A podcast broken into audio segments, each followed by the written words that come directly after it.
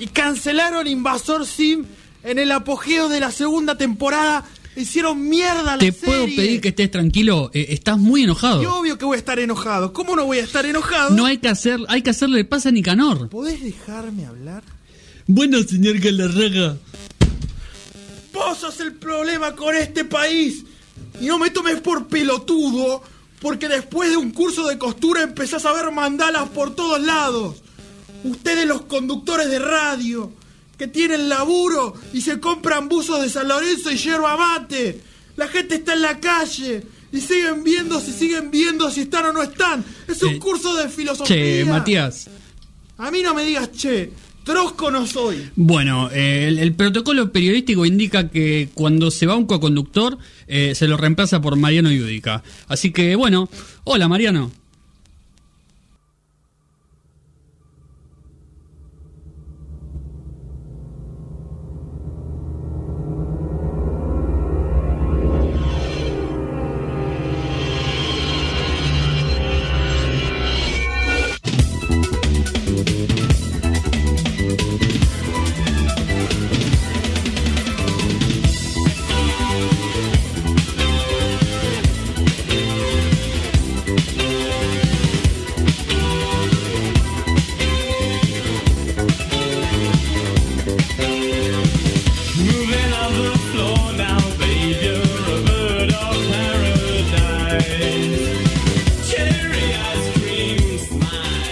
Encanta, me encanta cómo arranca este tema.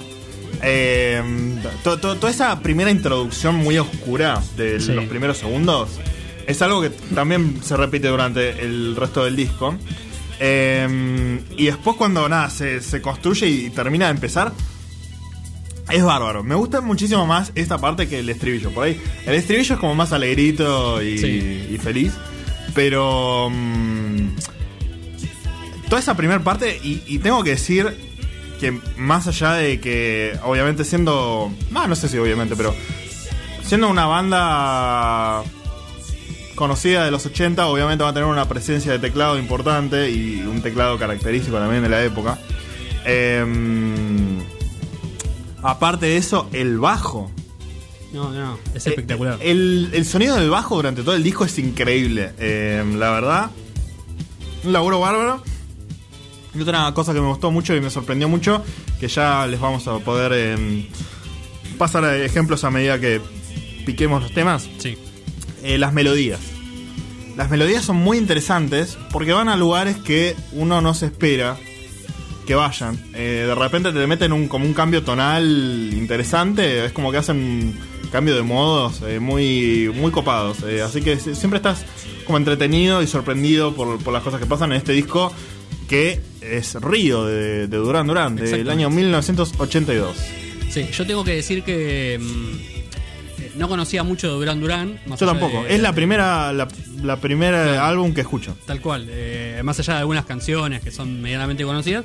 Y me quedé sorprendido con lo rockero que es eh, para hacer un disco de pop, digamos. Porque no deja de ser un disco muy popero, eh, muy marcado por su época, ¿no? De 1982, como medio en la explosión del pop. Sí. Eh, digamos, ya en el mismo año ya había salido Thriller de Michael Jackson, digamos, ¿no? Como que había ahí una, una tendencia. Pero tiene cosas muy rockeras, digamos. Tiene como mucha fuerza el disco. Sí, además sí, de la buena onda. Exactamente, exactamente. Pasa. Si bien yo siento que suena como más como una unidad, no, no es un disco que eh, sea como un abanico de géneros, digamos. Claro. Pero eh, es, es como. Nada, te tiene todas estas cosas de, de, mm, vientos y de, de teclados y de repente te pueden meter una guitarra que, que te deja plantado en el piso, digamos. O sea, tiene, tiene como todo lo mejor de los 80, me parece. Absolutamente, absolutamente. Y además, eh, yo la, la primera vez que lo escuché me, me volví loco porque mm, es como es una explosión de sonido ya. O sea, ya a partir de este primer tema te marca un poco, ¿no? Sí, re. Eh, Después, eh, no, no es que baja, pero sí como empieza a encontrar algunas tendencias.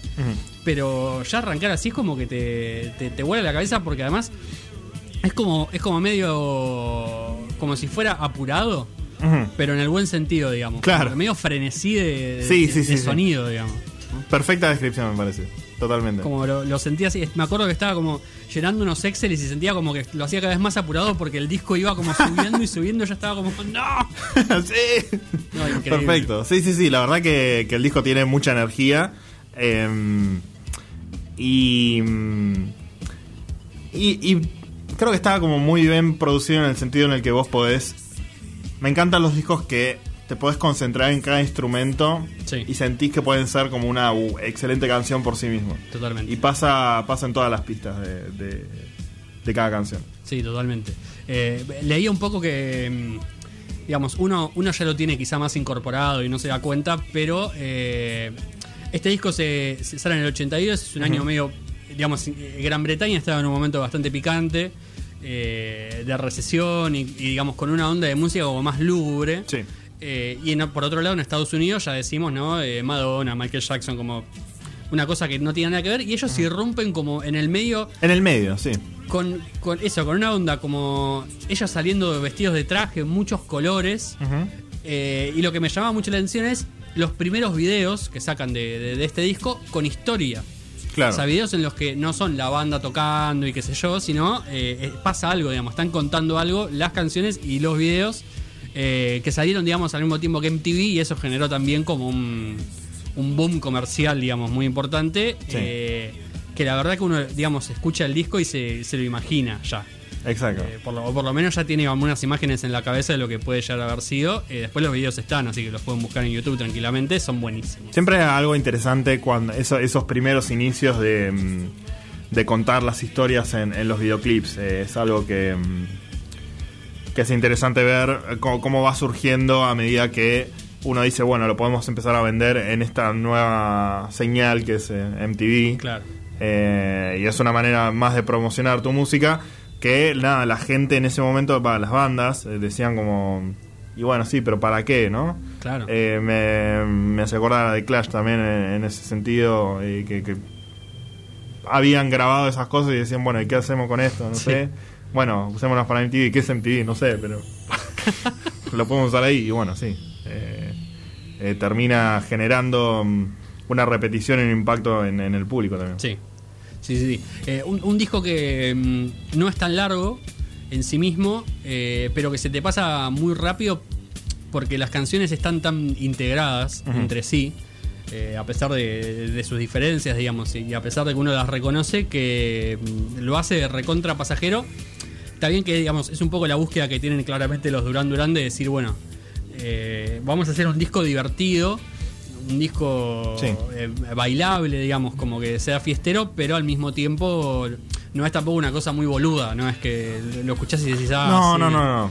No tiene. No, no es superficial en ese Claro, sentido. Es bastante profundo en, en el sonido y te das cuenta cuando escuchas las, las canciones que están como realmente pensadas y que tienen esa.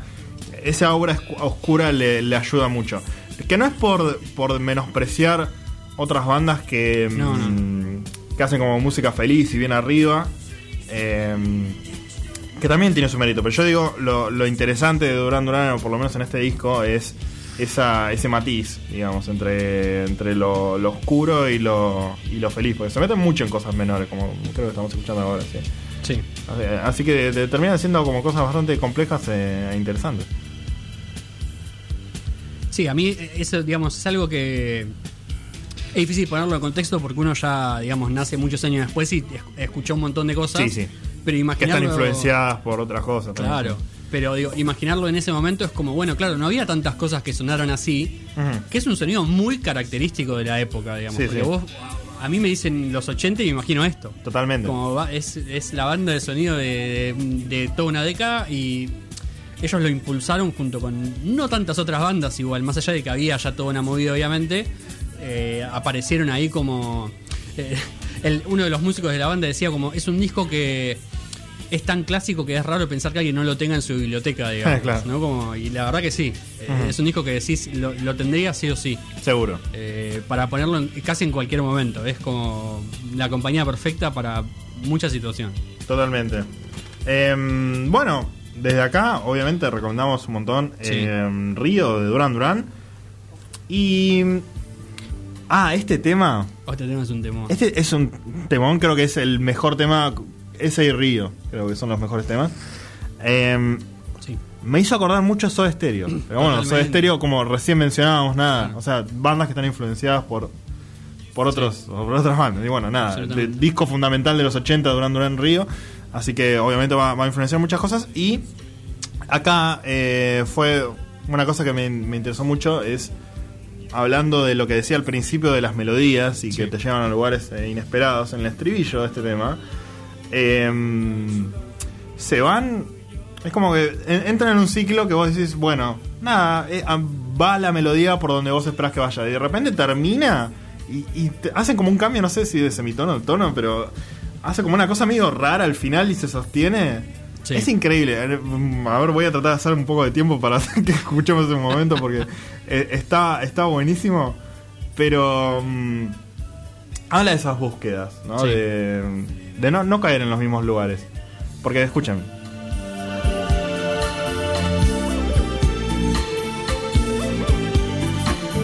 Ah, no. Esa es la próxima. Bueno, nada, no, no vamos a tener tiempo por ahí para, para hablar de, de todo esto, pero es como nada.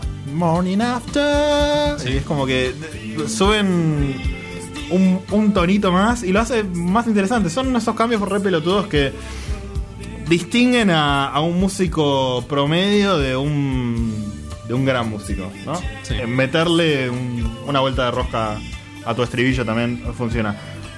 Ahora vamos a escuchar Lonely in Your Nightmare de Duran Duran. Eh, recomendamos Río, como acabamos de Sí, decir. un detalle Sí. no menor, eh, en Spotify está, pero como suele pasar con muchos discos, es una versión deluxe que Sí. tiene, además de los nueve temas del disco, como 15 temas más. Eh, igual yo busqué, hay un par de playlists que tienen solo los nueve Claro. temas del disco.